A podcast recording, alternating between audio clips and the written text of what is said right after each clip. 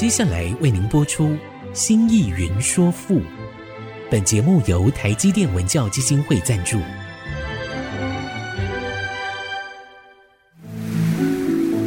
从气盖山河的朝代风华，到细腻抒情的人生长叹，跨越朝代，开启诗词盛世，《新意云说赋》。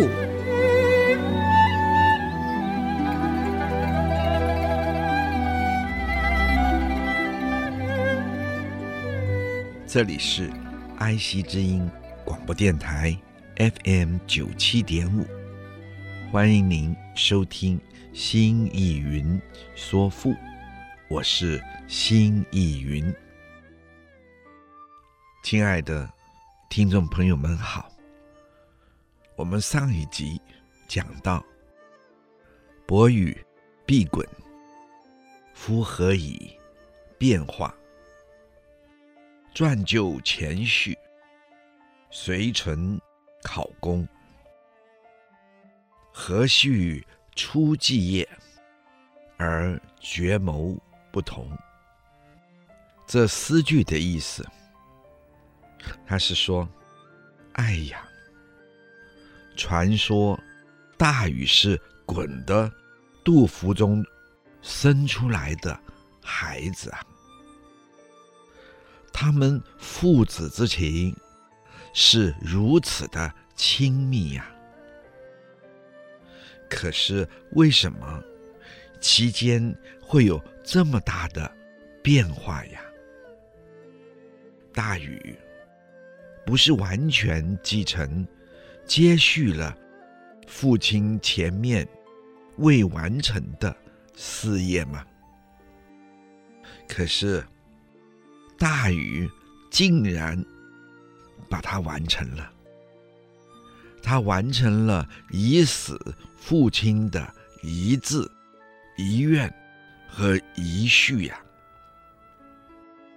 并且使得治水的事业走向完全的成功呀。这是为什么？为什么？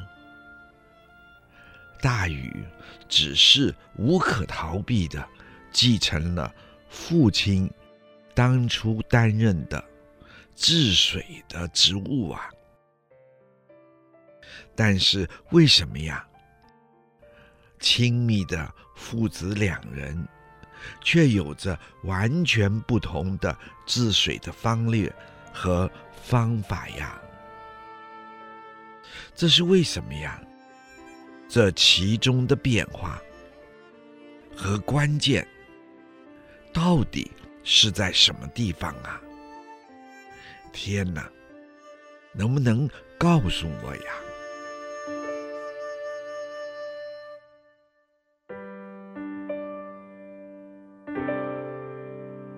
天命反侧，何伐何右？齐桓九会。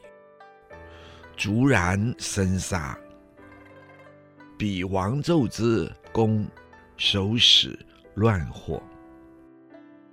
天命反侧，反侧这个词，本来是《诗经·周南·关雎篇》中说追求不到那窈窕淑女，于是那君子。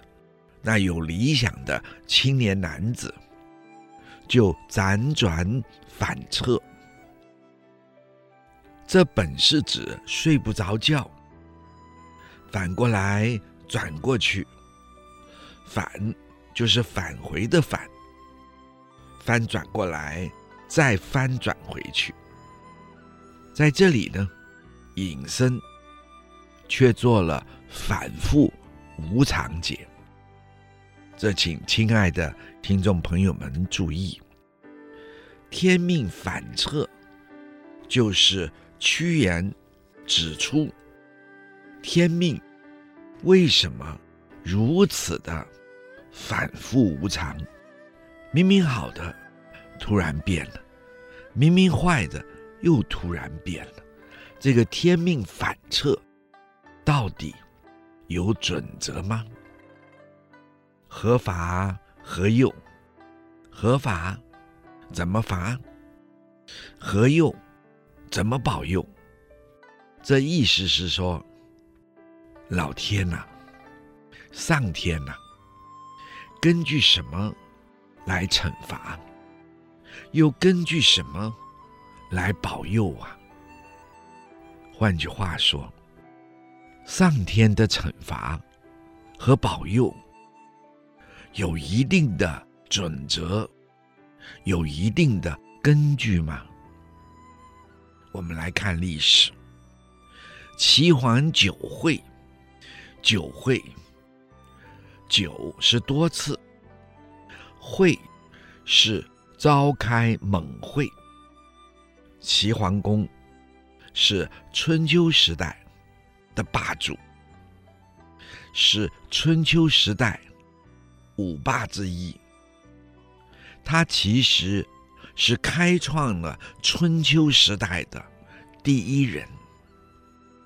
他重用管仲，多次召集天下诸侯，大家来会盟，一匡天下，让天下的秩序重新恢复整齐。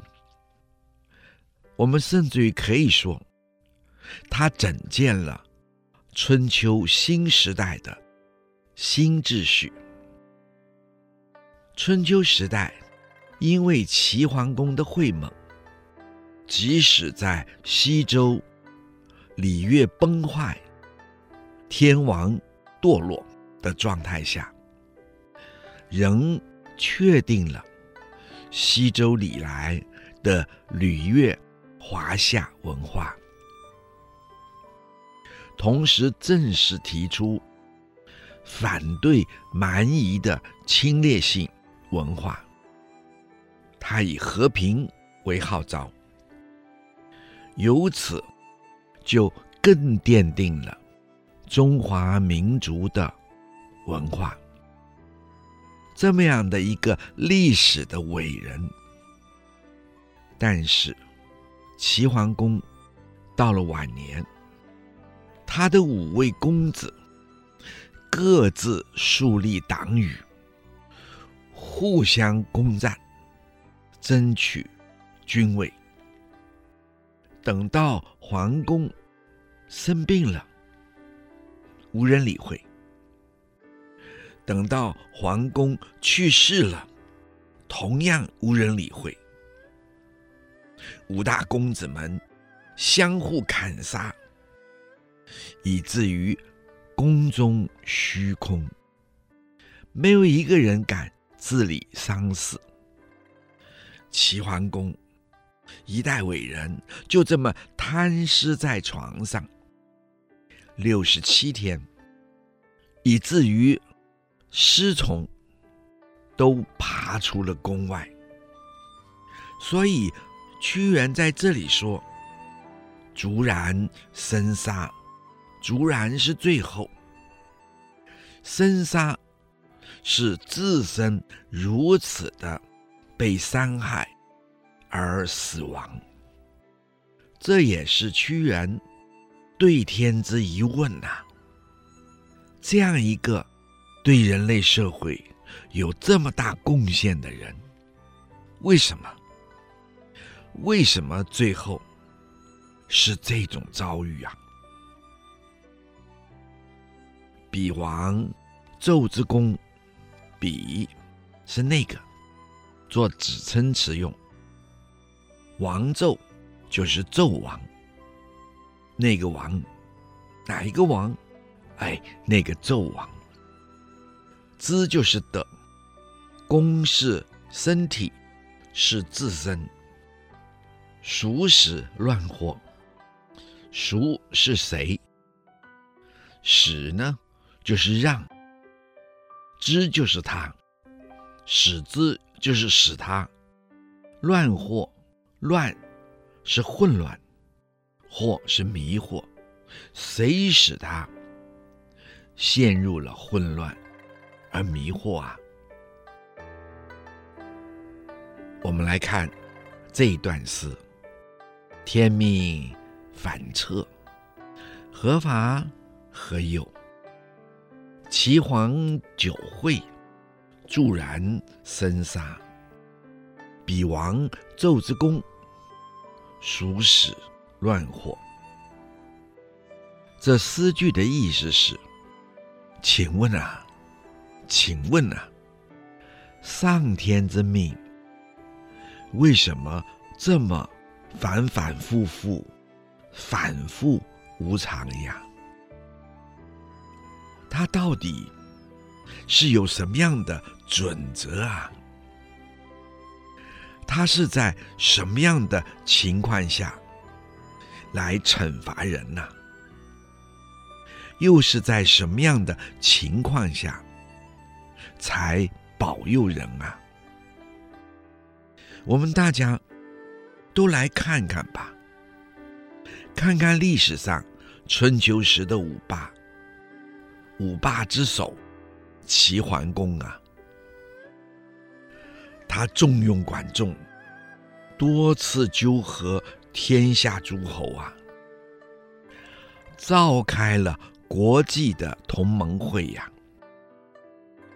在乱世中，他再次确定西周礼乐文化所倡导的人类和平啊，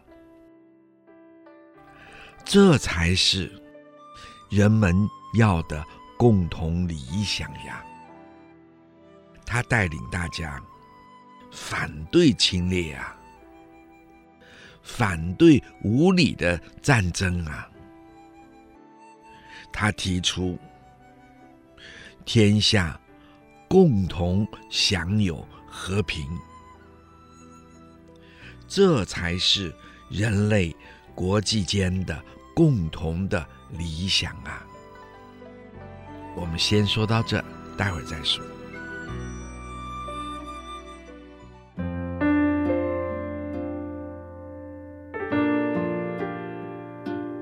欢迎您再次回到爱惜之音竹科广播 FM 九七点五，新艺云说赋。亲爱的听众朋友们好，我们的节目。每周四晚上八点播出，周日晚上十点重播。在其他的时间里，听众朋友们可以点选 AOD 水选即播，点听每一集已经播出的节目。同时，这个节目呢，在四个。Podcast 平台同步上架，包括了 Apple、Google、Spotify 和 KKBox，大家有更多的选择。欢迎在这些平台按下订阅键，就会收到每一集节目上架的通知，收听。就更方便了。欢迎各位亲爱的听众朋友们收听。我们刚才提到，屈原说，齐桓公带领了大家反对侵略的行为，反对无理的战争。他提出。人类共同的和平，才是人类国际共同的理想啊！而这也才是人类最高的精神的彰显，而这也才是文明的表现呐、可是，等到他老了呀，他的五个儿子没有一个人。继承他这样的理想啊，他们互相的攻占啊，以至于齐桓公生病死了六十七天之后，也没人搭理他呀。以至于尸虫都爬过了宫殿，爬出了宫外呀！真是太惨了呀！这死的真是太难堪了呀！这是为什么呀？这是为什么呀？我们再来看看历史，那个原本英武非凡的纣王啊，他的自身如此的英明独断啊，为什么他又突然改变，而陷入非常混乱而迷惑糊涂的状况啊？这是怎么回事啊？这是怎么回事啊？其关键是什么？天哪，可以告诉我们吗？何物辅弼？惨惨是福。比干何逆而宜成之？雷开何顺而赐封之？何物辅弼？何是为什么？物是讨厌、厌恶。辅弼就是辅佐。惨惨是福。惨惨的第一个惨，就是说谗言。什么是谗言？就是专说别人的坏话，这就是谗言。什么是谗？谗就是谄媚，就是讲讨好、奉承人的虚假的话。是。就是就是这样的意思。服是用，是做事。这请亲爱的听众朋友注意，这个衣服的服是做用字解，就是做事。比干和逆？比干是纣王的叔父，也是商朝的诸侯。因权力强力的劝谏纣王，结果呢，被纣王判了死刑，甚至于破心而死。何逆？逆是违反，这里指他违反了纣王什么心意呀？何逆？就是他做了什么？违反了纣王的心意呀、而宜臣之，而是乃抑臣，亦是压抑，臣是压制，抑臣就是压制杀死比干。雷开和顺？雷开是一个人的名字。是纣王身边专说惨令之话的小人，他不断的尽谄媚的阿谀的话，让纣王听了非常开心，也专说陷害别人的话，这也让纣王非常开心。以至于纣王就大量赏赐金银财宝给他，甚至于还封他爵位。和顺，顺是奉承顺从。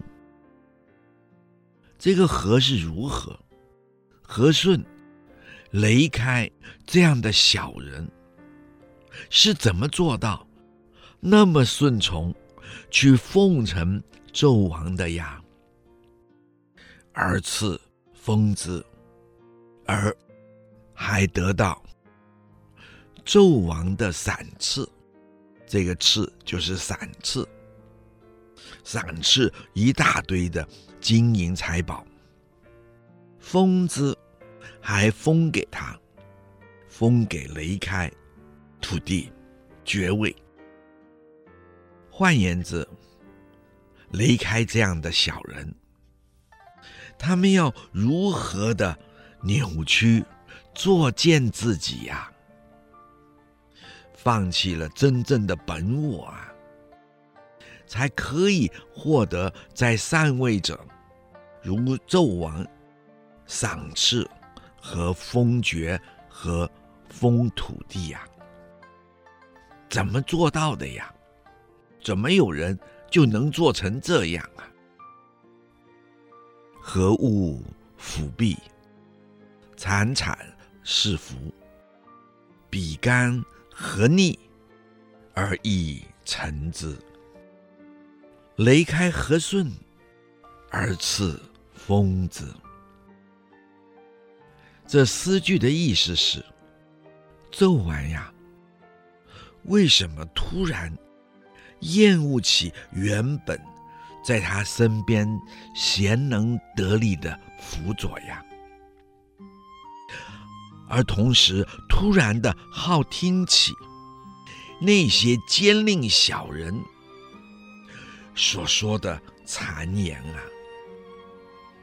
还有那些奸佞的小人所说的阿谀奉承、谄媚、虚假而好听的话呀，纣王的亲叔叔比干呐、他可是商朝强大的好诸侯啊，是商朝的辅佐啊。他是一位忠心耿直的贤臣啊。比干先前指导着纣王啊，而后又不断的劝谏纣王啊，要他以国家为重啊。不要轻信小人呀，尤其不要听信妲己的言语啊。比干忠心耿耿，一切为了商朝啊。他有什么样的地方做错了呀？而后纣王竟然杀死了他。甚至于还剖开了比干的身体，拿出比干的心啊！是什么深仇大恨啊？是什么原因？原本好好的纣王，会突然做到如此惨绝人寰的事啊？这到底怎么回事啊？这到底怎么回事啊？而纣王身边的雷开呀、那个奸佞小人呐、大家都知道他是奸佞小人呀。可是他到底用什么样的办法，把自己扭曲到那样的地步啊？让自己丧失了本我，丧失了真我啊？放下了一切，做个人的生命尊严啊！他的奉承，他的虚伪，他的谄媚，最后终于获得纣王大量的赏赐、金银财宝啊！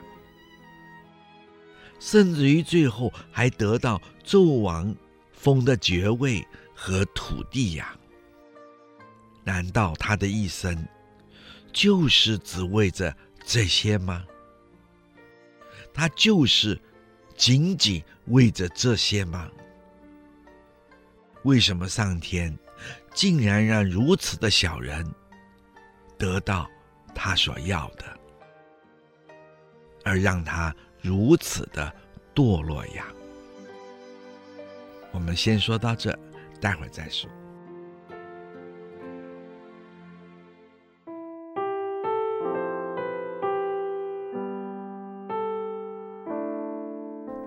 这里是爱惜之音广播电台，FM 九七点五，欢迎您收听新意云说赋，我是新意云。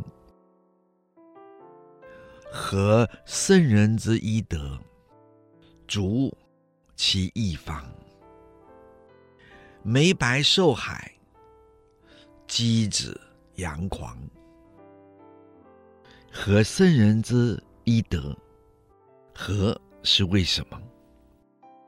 圣人在这里指的是梅伯和箕子，知识的医德，一是同一，是同样，也可以说完全一样。德是品德。就是梅伯和箕子，同样的是圣人，他们有相同的品德。足其一方，足是最后、最终，其是他们，一方，亦是不同，方是不同的结果。不同的方法。梅伯受海，梅伯是纣王时商朝的一个重要诸侯，他因为执剑也被杀了。受海，受是遭受，海是商朝的酷刑，一种极刑。就是把人杀了，还剁成了肉酱，把它腌制起来。不过有没有人吃不知道。箕子阳狂，箕子是纣王的另一位叔父。他见到比干之死，梅伯之害，于是他就假装疯狂了。如此。逃过一劫，而后在纣被灭的时候，他就带领了一批商人、商朝人，然后就去开发了韩国。所以韩国今天有许多的人是箕子之后。他逃过这一劫，是借着。假装阳就是假装，狂就是发疯，而能够不被纣王所杀。和圣人之医德，足其一方。梅伯受海，箕子阳狂。这句诗的意思是：为什么呀？为什么？圣人们的品德不都是一样的呀？可是，最终的结果为什么又会是不一样的呀？这就像商纣的时候的诸侯梅伯，这么好的圣贤啊！他竟然也是因为忠贞耿直啊，而被商纣判了死刑啊，甚至于还被剁成了肉酱啊，腌制了起来呀。而商纣的另一位叔叔箕子啊，他与梅伯同是商朝的圣人啊，他看到了。自己的兄弟比干，因忠贞耿直，直谏商纣，而被破心啊！他看见了圣洁的梅伯啊，不但被杀，还制成了肉酱。于是箕子就知道这个时代的无望啊，于是假装抓狂发疯。如此逃过了一劫呀，这是为什么呀？世间何以充满了令人迷惑的事件？鸡为原子，地何主之？投之于冰上，鸟何遇之？和平攻狎使，孰能将之？鸡为原子，这个鸡就是历史上有名的圣贤，叫后笈。他是西周的祖先，据说是帝喾的元妃，第一个妻子元妃姜原所生的。姜原有一天出外，在郊野上。哦，看到了一个好大的脚印啊！他不知道那是上天的大脚印啊！他觉得惊讶极了，又有趣极了，这么大的脚印。于是好奇的就踩到大脚印上，特别去踩大脚印的大拇指。去和大脚印比了一比，就这样，他回到家，过了几天后不久，就发现自己竟然有了身孕了。十个月后，生下了后笈。为就是是，原子就是长子，地何主字？这个帝指的是帝库，他可是人间的帝王，是当时远古时代五帝之一。逐之的逐，就是憎恨，就是厌恶。之就是他，子后笈。也就是说，帝嚳却非常讨厌他。也不止帝嚳讨厌他，他妈妈姜原也不喜欢他。根据传说，当时的姜原在怀孕，很是惊恐，而后生下了后笈，但因为后笈的长相、形体都有些特别。姜原看了，认为这是不祥之兆，不吉利，于是抱起了后笈，就跑到满是结冰的江水上，把后笈一把就丢上了江冰上，头也不回，转身就回家了。他想把后笈冻死也就算了，哪想到说也奇怪，姜原才把后笈丢到了江冰上，即刻就有大鸟飞了过来，然后用它巨大的双翼去护卫。盖着后笈，为它保持了温暖。其他的动物也都轮流跑来护佑它。姜原观察了很多天，觉得非常奇怪，这不像不吉祥的兆头呀。于是又跑去。江冰上，把后吉抱了回来，并且为他取了一个名字，叫做“弃”，抛弃的那个“弃”，就是说，他原本是一个被抛弃的弃儿，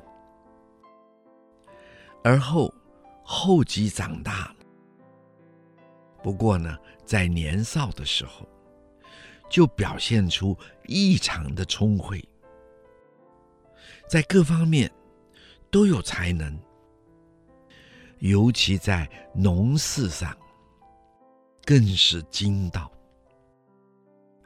他不仅发了新的农事生产的方式，也开发了许许多多新的植物的品种，提供了人们更多可吃的食物、食用品。他到处去教导人民如何做农事，农人们在当时几乎视他为神农氏的第二，神农氏的再现，因为他提供了人的生命的依托，生生之道，大家可以有饭吃，可以活下去，这是不得了的一件事，因此。他也就成为西周部落的圣贤了，于是就取名为己，后己的那个己，己呢，就是五谷之一。它是高粱，因为在远古时代，北方多半吃的不是黍小米，就是高粱。我们说到这，待会再说。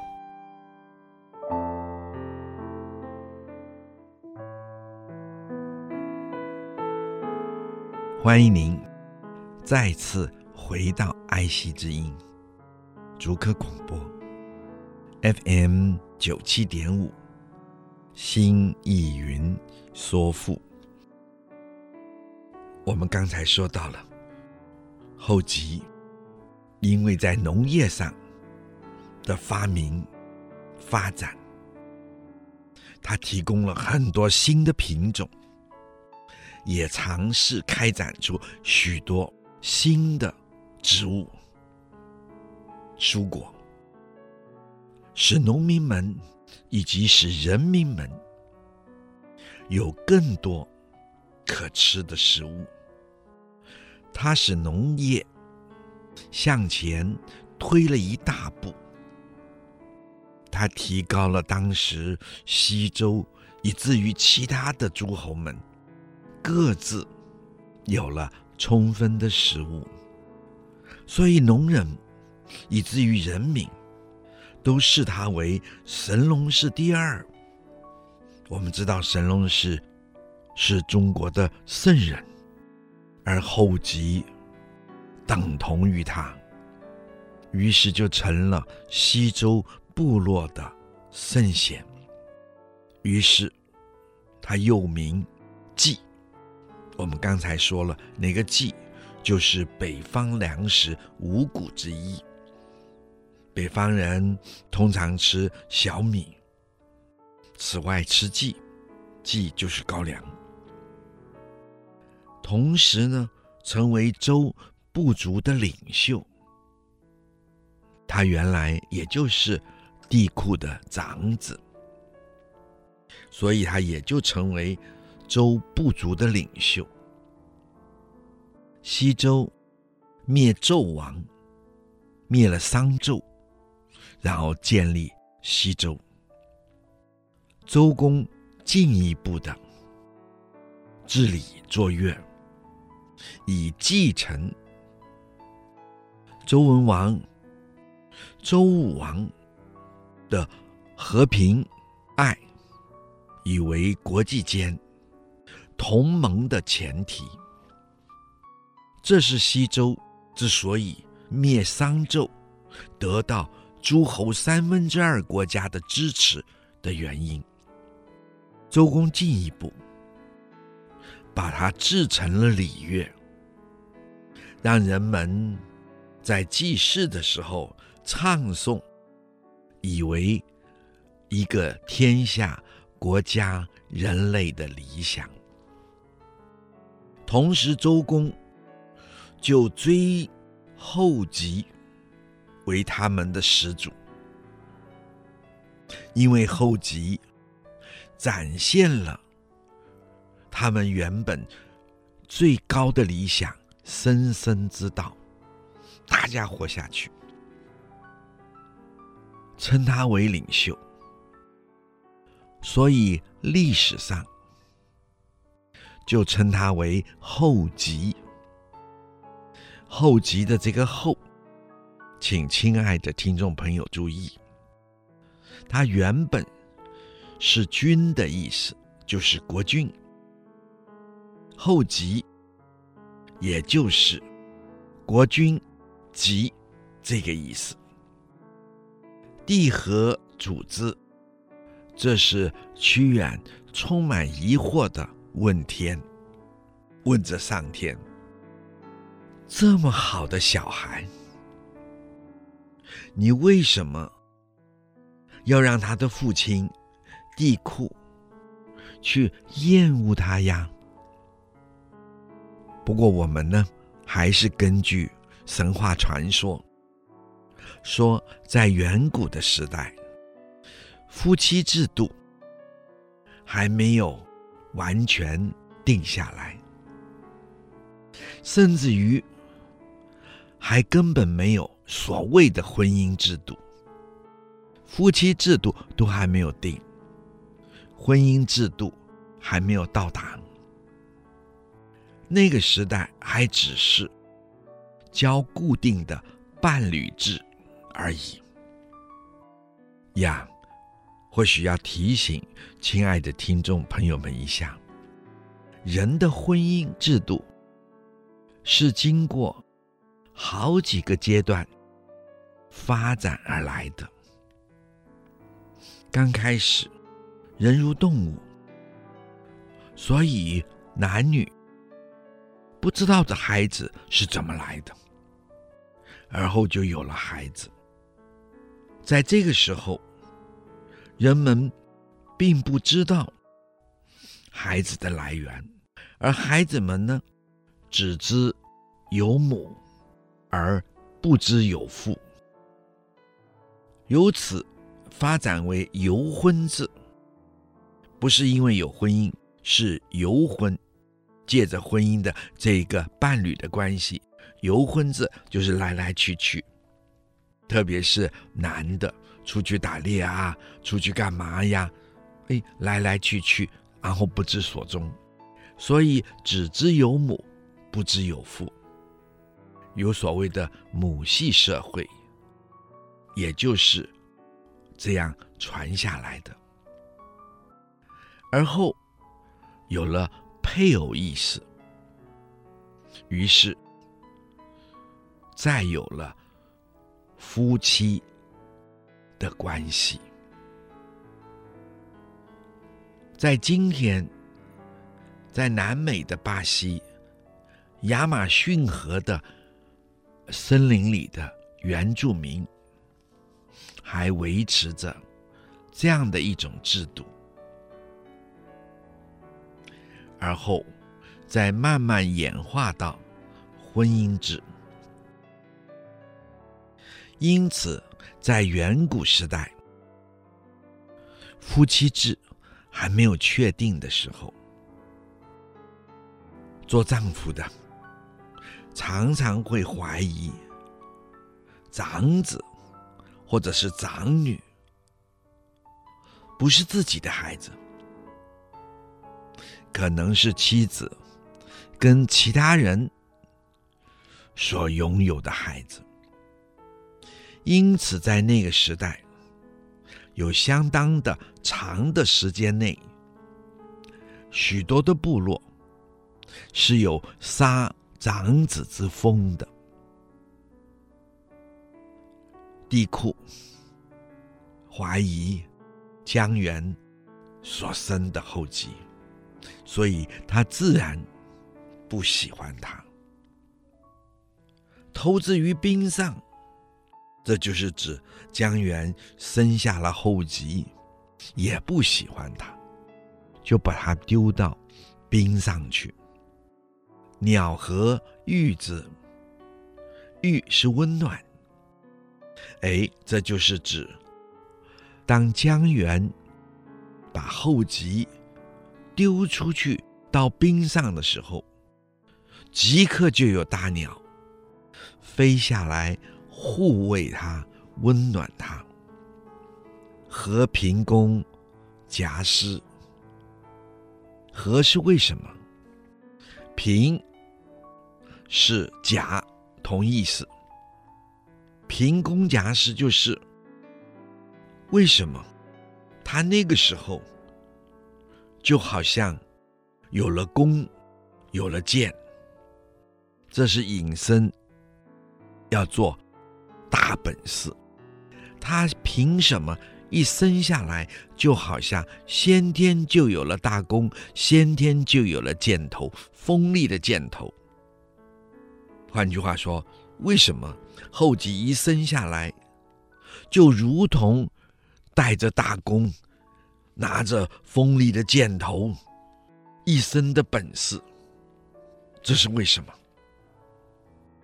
书能将之，书能是奇异的才能，书是奇异，能是能力。将之，将是帮助的助，就是帮助。之就是他。这句话也就是指后笈之所以如此，他有那么多的才能，然后他成为圣贤，这是天地上天以特殊的才能赐给了后笈，帮助后笈成为圣贤，而屈原。就是因此，要问上天，要问天地，上天呐、天地呀、你何以要用这些特殊的才能与赐福去铸成后笈呀？这其中的缘故是什么？这理由是什么呀？何以后笈？就得到您的赏赐呢？这一个问题可以延伸出一个有趣的其他的问题，就是屈原会不会充满疑惑地说：“天帝呀，你赐我如此多的特殊的才能，你要铸成我什么呀？”而这就是屈原提出的“天命反侧”的意思了。这句诗的意思是：季呀，不是地库的长子吗？地库为什么要如此的憎恶他呀？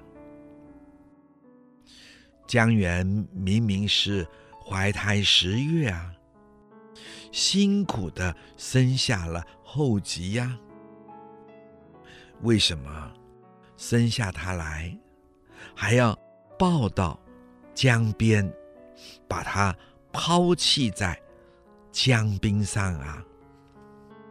为什么姜源想把后笈冻死啊？而又为什么？大鸟们就飞来护佑着它呀，用羽翼把它紧紧的包裹着，让它温暖呐、啊。季为什么有这样不幸的遭遇啊？可是他却有着天生一身的好本事呀，好像天生。就能扯了大弓，就能射出大箭一样啊！他可真是有着一身的本领啊！为什么呀？啊，我知道了答案啊！那是天地赐给他这些特殊的本领啊！这是天地要铸成后笈，成为人们的圣人啊，让他享有后人们无止境的感谢呀！要借着他赐给人们生生之机呀！可是这是为什么呀？天地为什么要铸成后笈呀？而为什么要毁灭商纣啊？今天就说到这。如果您有任何的问题或者想法，欢迎你留言。triple w 点 i c 九七五 .com，。刚刚提到的作品，我们也会放在节目网页上，可以边听边参阅。新意云说赋，我们下次再会。领略赋中风华，朝代气象。新意云说赋。由台积电文教基金会赞助播出，台积电文教基金会邀您走进富的一方天地，与人文经典相遇。